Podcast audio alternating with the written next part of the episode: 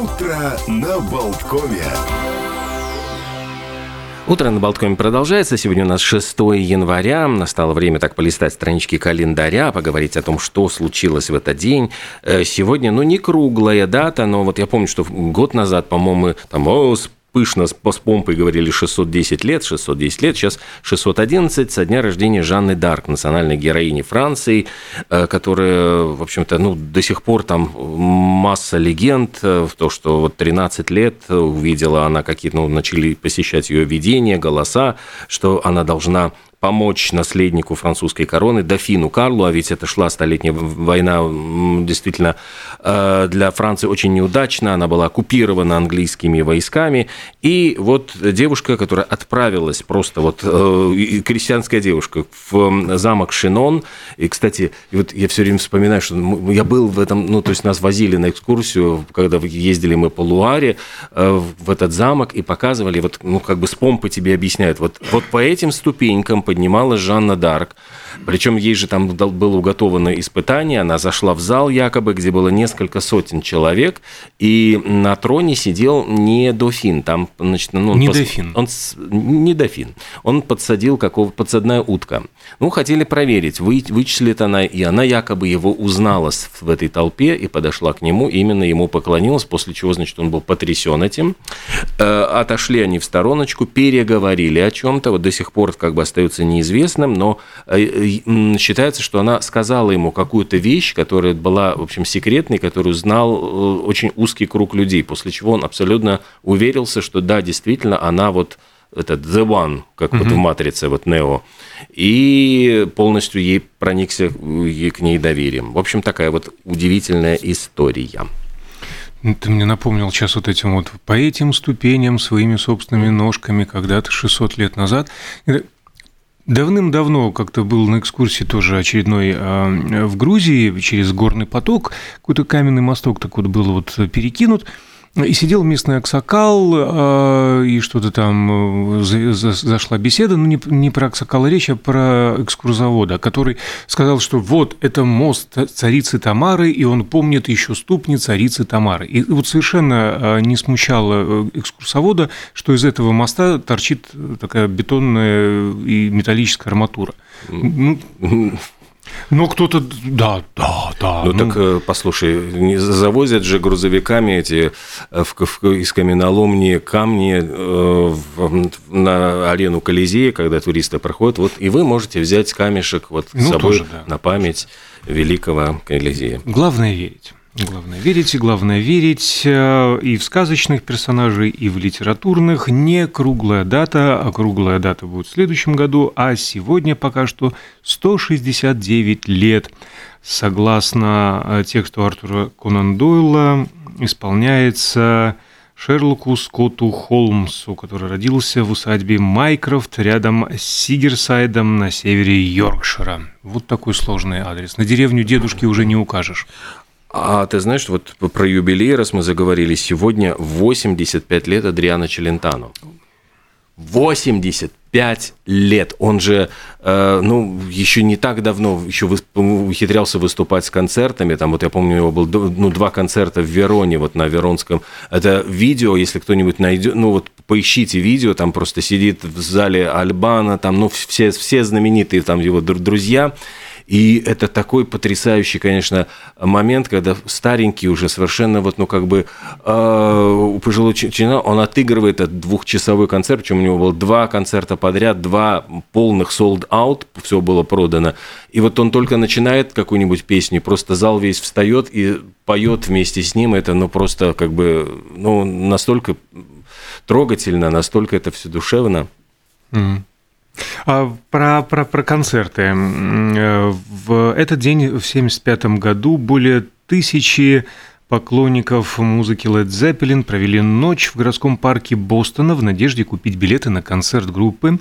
И когда долгожданное шоу началось, э, зрители на стадионе стали крушить сиденья, нанесли убытков на круглую сумму, и мэр Бостона концерт отменил, хм. чем спровоцировал вот еще большее недовольство вот этих самых фанов.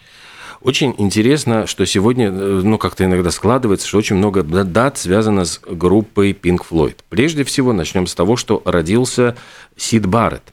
А, ведь его считали, ну, практически э, автором, он был автором всего ну, музыкального концепция. материала первого, да, и концепции, первого альбома The Piper at the Gates of Dawn. Кстати, это э, название девятой главы, как сейчас помню этих, господи, э, детской сказки, ну, вот английской детской сказки, которую Полетело название из головы, неважно. Но, э, короче, когда Сид Барретт ушел из группы, он вел на себя все более и более странно, чувствовалось у него эти психические отклонения, все были уверены, что группе конец. Ну, то есть, ну, куда они вот, без, без Сида Барретта? Ну, это вот их главный мотор, двигатель, вообще э, мозговой центр. А внезапно оказалось, что это только начало. В общем-то, начало, наоборот, какой-то такой невероятной популярности, потому что пришедший Дэвид Гилмор на его место оказался достаточно, ну, таким тоже молодцом. И вот именно в день рождения Сида Баррета, через энное количество лет, в 1975 году, они пришли на Эбби Роуд и стали записывать, ну, пожалуй, один из самых своих знаменитых альбомов «Wish You Were Here», где главная композиция Shine on You Crazy, you Crazy Diamond, Diamond, она посвящена Сиду Барретту. Ну, то есть прямо вот э, как-то все совпало. Я не знаю, может быть, это ну, то, что они начали в день его рождения записывать, навело их на мысль посвятить одну из композиций прямо вот. А, и еще один факт, тоже связанный с, уже с Дэвидом Гилмором. Дело в том, что э, в 2001 году он отвоевал свое право на доменное имя. Ну, знаешь же, киберсквотеры, которые захватывают имена, оформляют. Вот был э, сайт davidgilmer.com. И принадлежал он, как бы не удивлялись, не Дэвиду Гилмору, а некоему Эндрю Херману, вот оправдывающему свою, можно сказать, фамилию, который зарегистрировал его и продавал через этот сайт товары Pink Floyd. Ну вот, mm. в общем, я понимаю, сидел кустарным образом, там что-то шлепал маечки, может быть, там с символикой Pink Floyd, и прямо вот торговал через этот сайт. Все святым, в общем, дум, делом думали, что это вот действительно Дэвид, ну, раз Дэвид Гилмор. И Гилмор жутко возмутился, он сумел, в общем, через суд доказать, что это мошенничество, что вот под его, ну, вводят в заблуждение таким образом э, граждан. Так что киберсквотеры, да, не, допустим, не, не простим, не забудем, не простим. А в этот день, в 1979 году, э, номером один в Великобритании стал сингл Village People YMCA, один из символов э, гей-культуры, который своеобразно выставил саму YMCA, Организацию христианской молодежи. Да, как самое такое популярное место для встреч и знакомств. В 1973 году певица Карли Саймон возглавила вот на три недели чарт синглов США. У нее была одна из самых ее таких культовых песен «You Are So Vain». Э, я с удивлением узнал, что на бэк-вокале там был вообще Мик Джаггер. Я прослушивал, ну, может быть, я слушал уже новые версии, там без Мика, не знаю. Я потому что смотрел с видео э, на YouTube, а это, скорее всего, была уже, конечно, более поздняя версия, потому что там все эти клипы снимали. Я с Карли Саймон уже не девочка там в этом клипе. Но очень, ну, песня-то, она ведь посвящена Э, любовнику, ну вот критический такой взгляд на э, самовлюбленного э, значит, мужчину, который является как бы ее любовником, и вот даже строчка «ты настолько тщеславен, что наверняка думаешь, что это песня о тебе». И долгое время все гадали, кому же она, Карли Саймон, посвятила эту песню. И вот спустя, там, по-моему, сколько там, 30 или 40 лет, нет, 40 лет, она наконец-то сказала, что один из куплетов посвящен Уоррену Битти, ну вот актеру, тоже легендарному, который был э, считался ну, вот таким любовником номер один, у него в постели перебывали все самые знаменитые женщины Голливуда, ну, судя вот потому, что и Карли Саймон, очевидно, и не только Голливуда, но и мира музыки популярны. Но Карли Саймон говорит, что э, два других куплета посвящены двум другим мужчинам, а кому, говорит, еще не пришло время рассказать. Песню следовало озаглавить «Все мужики сволочи», да? Да.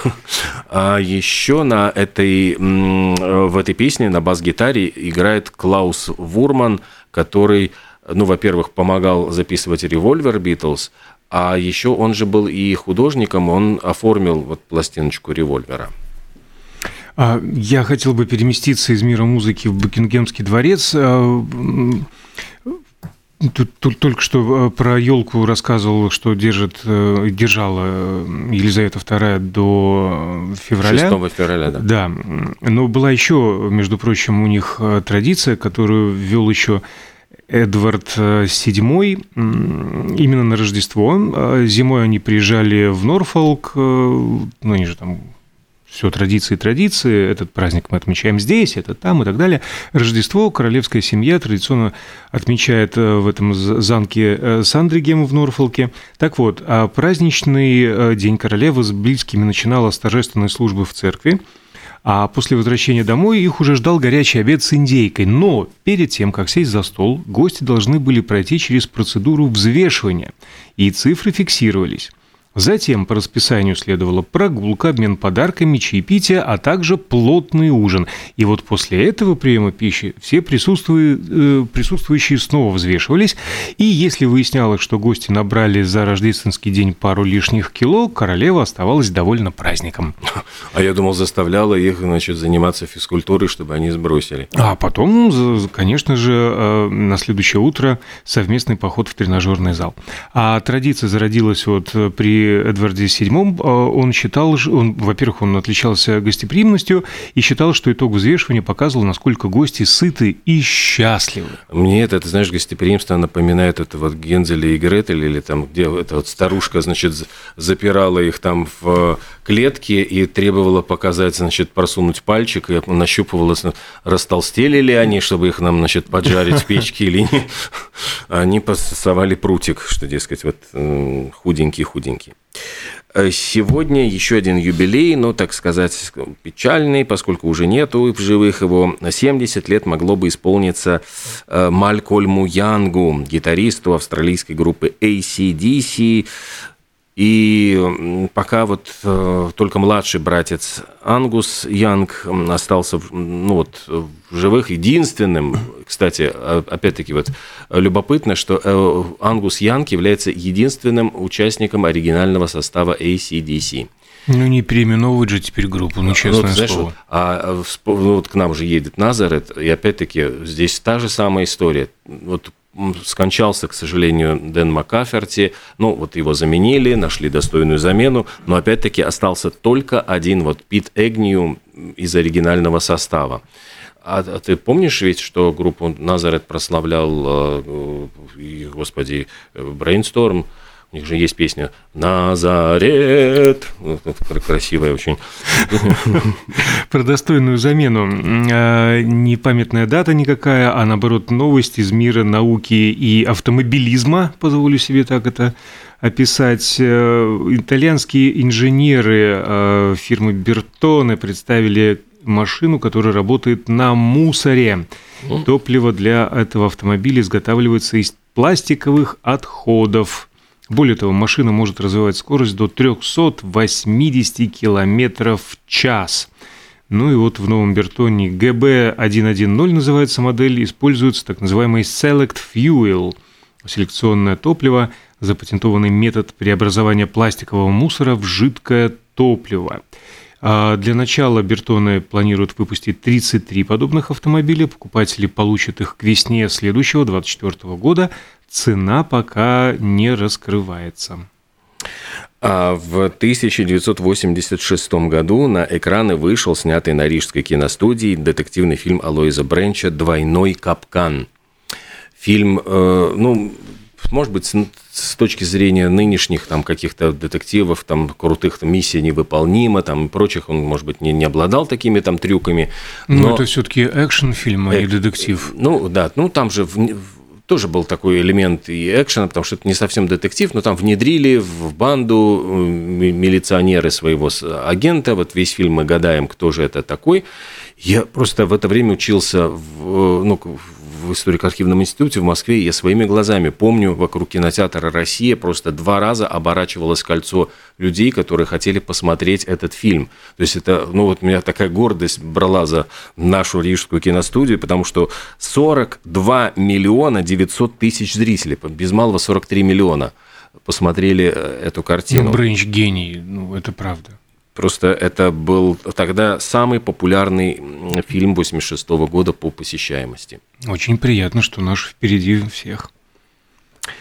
А еще, э, да, вот говоря про кино, в 75 лет назад прошла премьера такого классического вестерна «Сокровище Сьерры Мадре». Это был фильм Джона Хьюстона с Хамфри Богартом в главной роли. И э, там э, в 49 году, на следующий год, когда вручали Оскары, сам Хьюстон получил Оскар за лучшую режиссуру и сценарий, а его отец Уолтер Хьюстон, который сыграл небольшую роль, получил Оскара как лучший актер второго плана. И это был, по-моему, первый и, по-моему, единственный случай, когда одновременно отец и сын получили заветную статуэтку. То есть такая забавная, тоже такое совпадение. Еще сегодня можно поздравить с днем рождения английского актера Роуэна Аткинсона – который mm. известен как мистер Бин. Да, начинал он ведь... Он не профессиональный, по большому счету, актер. Он, э, будучи студентом, начал выступать на всяких капустниках, огромным стал пользоваться успехом, начали его потом приглашать на, уже на BBC. Ну и вот этот образ мистера Бина, который он эксплуатировал долгие годы в телевизионном сериале, затем в нескольких кинофильмах. А сейчас ведь вышел, ну, я бы не сказал, что замечательный, но сериал про а, а, Человек и пчела? Да, Человек и пчела. Практически сериал одной шутки. Mm-hmm. То, что, э, ну, как бы героя, в котором угадывается мистер Бин, э, нанимают присмотреть за богатым домом, и на протяжении вот ряда серий он просто, гоняясь за пчелой, уничтожает этот дом почастую. То есть он практически там пепелище остаются, руины. Это какой-то богатый особняк с кучей картин там на, на стенах, там каких-то знаменитых, э, ну, причем он там уничтожает эти произведения искусства, он пытается их также, значит, воспроизвести, там, замазать. Ну, все это мы уже видели. Ну да, это вот все. Ну, такой Подведение итогов творчества Роуна Аткинсона, хочется сказать. Единственное, там а, никаких омажей э, Джонни Инглишу нет, а все остальное, ну, это уже было, ну, честно. А единственное достоинство откровенно этого сериала, серии длятся, по-моему, по 10-11 угу, да, очень минут. А тут новости пришли про Джереми Рейнера, он все еще находится в больнице, но Подожди, зато... а я читал, что чуть ли не выписался Нет, уже. не выписался еще, но ему разрешили помыть голову, и он опубликовал видео в социальных сетях. Вот я видел фото. Гигиенической процедуры. Ну, потихонечку, да, восстанавливается, слава богу, без там каких-то особых потерь для здоровья и органов. Ну, говоря вот про потери здоровья, как раз-таки 30 лет назад не стало Рудольфа Нуриева, э, который скончался вот в 93 году, умер от СПИДа. А еще в этот день ушел из жизни, вот опять-таки тоже в 1942 году, э, Александр Беляев, писатель-фантаст, автор книг «Остров погибших кораблей», «Человек-амфибия», «Голова профессора Дуэля». И скончался, по-моему, он чуть ли не от голода во время э, ну, вот, немецкой оккупации. Он оказался на той территории, где-то он жил под Ленинградом, и как раз это, эта территория была оккупирована. Он был уже очень старенький, больной, и, в принципе, вот поговаривали, что он скончался просто голодной смерти, потому что там э, некому было за ним ухаживать и некому было Ну, там еще чуть сложнее, сколько я читал и помню, ситуация была, он был сильно болен и отказывался от еды. То есть мало того, что вся эта ситуация, да, э, блокадная, так он еще и сам отказывался даже от того, что удавалось достать. Ну, такая печальная, конечно, завершение да. его. Не хотелось бы эфир наш э, завершать чем-то печальным. Ну, например, хорошая новость. Э, Николь Кидман получила новую роль а, в сериале «Львица» э, на Paramount Светская, я надеюсь? Нет, не совсем. Даже наоборот, она сыграет главу ЦРУ. Ух ты. Не, в центре Э, сюжета находится морской пехотинец э, Круз Мануэлос. А, я думал, что с Крузом у нее там будет что-то. А, вот сразу воображение рисует, да, а морской пехотинец. Сразу какой-то Круз, в смысле Том Круз. Нет. Мануэлос. Это, это грубоватая, но страстная молодая женщина, которая да, завербованная ЦРУ и взаимодействующая с командой «Львица», чтобы помочь изничтожить террористическую организацию изнутри. А я так понимаю, ее сыграет Зоя Салдана. Ну, ну, тоже хорошая актриса. Ну что же, поздравим еще Андреса Лепу, э, артиста балета, хореографа, сына Мариса Лепы, э, знаменитого и постановщика, в том числе вот очень э, сделавшего много для того, чтобы вернуть на сцену балетную знаменитые классические постановки начала еще 20 века. Поздравляем. Ну и, видимо, завершаем. Большое спасибо, что были с нами. Я прощаюсь до понедельника. А впереди у нас э, климат-контроль э, с Константином Ранксом. Поговорим о прогнозах погоды. Совершенно непредсказуемый. Вот сколько раз мы с ним встречаемся, время говорит, дальше, чем на 5 дней, никто загадывать боится, потому что все меняется буквально. Ну, давайте проверим. Вот я загадываю, что во вторник будет плюс 2. Ну, Второй давай. день недели плюс 2. Сейчас ну, проверим. проверим.